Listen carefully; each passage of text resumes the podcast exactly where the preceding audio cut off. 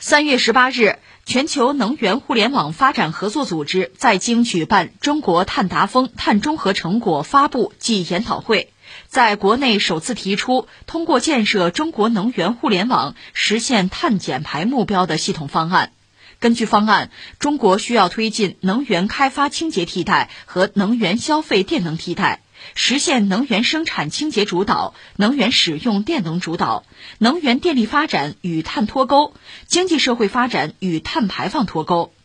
具体到生产生活中，在二零六零年，中国煤电装机将全部退出，工业领域将以电能主导，辅以氢能，电动汽车的保有量将达到三点九亿，替代率超百分之九十。而在二零三零年，中国清洁能源装机占比将占百分之六十七点五，全国百分之四十八的电力都将由太阳能、风能提供。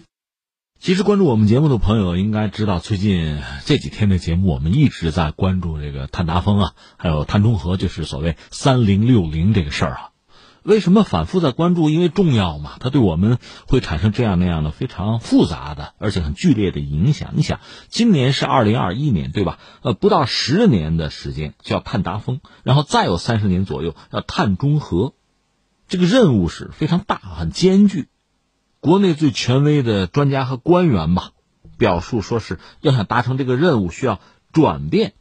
能源发展方式实现能源体系的低碳脱碳清洁化，当然这方面中国的学者也有研究成果吧。相关方案呢，就是简述一句话，就是用特高压电网作为引领，推进两个替代，实现双主导、双脱钩，就是推进能源开发清洁替代和能源消费电能替代，实现能源生产清洁主导，能源使用电能主导，能源电力发展和碳脱钩。经济社会发展和碳排放脱钩，具体到这个生产生活之中，你看到二零六零年吧，中国的煤电装机会全部的退出，工业领域要以电能来主导，辅以氢能，电动汽车保有量会达到三点九亿，替代率超过百分之九十，这是非常宏大的这个规划呀、目标和数据了。二零三零年，中国清洁能源的装机占比要占到百分之六十七点五，全国百分之四十八的电力会由太阳能、风能来提供。而且，我想说，这个过程恐怕已经开始了。而在这个巨大的历史进程之中吧，我觉得，就对于我们公众来讲，有两点特别重要：一个是它会对很多人、很多行业的从业者形成特别直接的影响。那说到底，几家欢乐几家愁了。另外呢，确实它意味着一个非常巨大的市场。我记得前段时间就两会的时候，有媒体搞过这个两会论坛。当时全国政协经济委员会的副主任、中国发展研究基金会的副理事长刘世锦曾经有一个表述，反正我印象比较深。他就说这个“三零六零”目标吧，就既是挑战也是机遇嘛，很可能会带动工业革命以来技术结构、产业结构乃至整个发展方式全局性、系统性的重大变革。如果你说这个话太宏观太虚的话，他下面说的话就比较直接啊，比较具体了。就是产业结构一定会发生非常大的变化的。比如说，就煤炭产业，它占比比较大的地区，会大量的关闭煤炭，压缩产能，有一个劳动力退出的问题，可能涉及到几万人乃至几十万人的调整。所以，调整能源结构啊，这个调整是要有一个退出时间表，有路线图。如果不重视这个问题，就不是真正准备让新能源进场，也进不了场。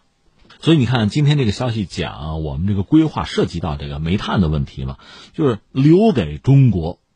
煤电的时间其实很有限，不多了啊。二零一九年的数据说呢，我们百分之五十八的能源消费量还是由煤来提供的，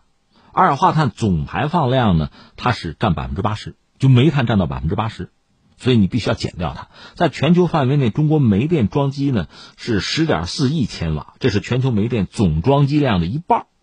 能源消费的二氧化碳排放强度呢，比世界平均水平高百分之三十以上，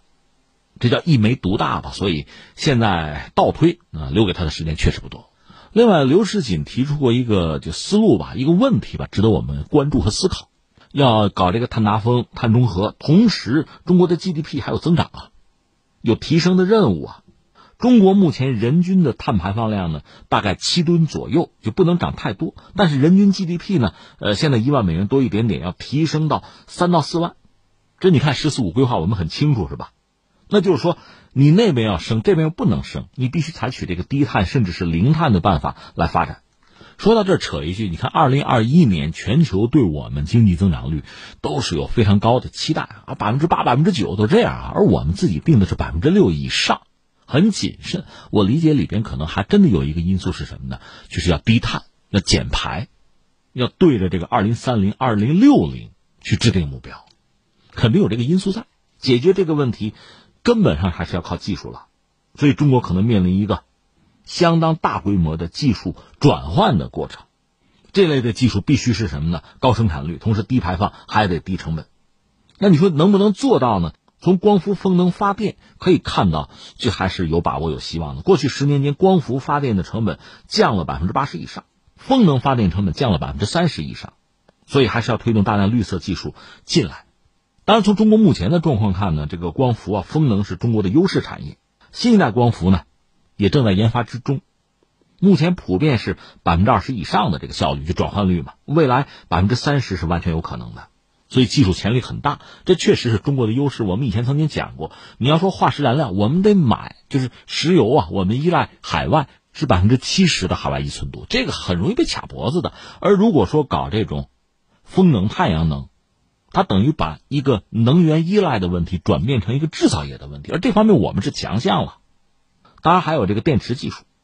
尤其是锂电池，大家当然就盼着未来十年内这个锂电池的技术上再次革新，而且汽车电动化之后，这个锂电池的技术它有一个非常大的空间。再就是像这个智能技术，这些东西从中国的角度来讲，相对来说是走在全球前面的。当然难度比较大的应该是这个氢能领域，当然目前也有相当的突破。这是技术领域的问题，当然还有一个很重要的问题，就是说市场、市场规模，就说钱吧。中国人民银行的行长易纲在中国发展高峰论坛上，呃，那个圆桌会议上，他有一个讲话，他那个主题是用好正常货币政策空间，推动绿色金融发展。他的判断，他拿风、碳中和资金需求是高达百万亿，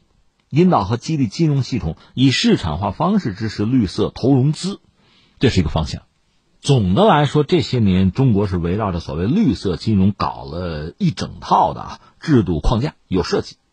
在全球范围内呢，中国的绿色金融走的算比较靠前的了。它大概是两块吧，一块就是环境保护，就不单是碳排放啊，其他污染也得治理。另一块呢，就是完成三零六零目标，这两个目标有密切联系，但也不完全相等。而绿色金融呢，是着眼于两个方向。新增项目碳排放，包括其他的污染物的排放吧，是要限制。按这个新的标准、新的要求呢，就在金融领域呢，呃，给支持。再一个就是降碳，主要是和那个三零六零的目标密切相关，更多的是存量，就是现有产业经济结构要进行调整。绿色金融要覆盖这两块。有学者提出来，就是前几年中国的绿色金融的发展呢，更多的是这个侧重环境保护。去年中国提出这个“三零六零”目标之后，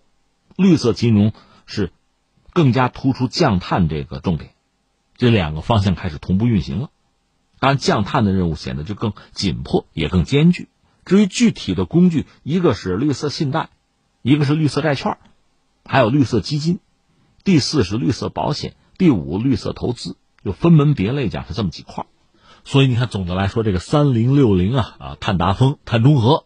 这确实意味着一个非常巨大的市场，一个海阔凭鱼跃、天高任鸟飞的时代，看来是又来临了。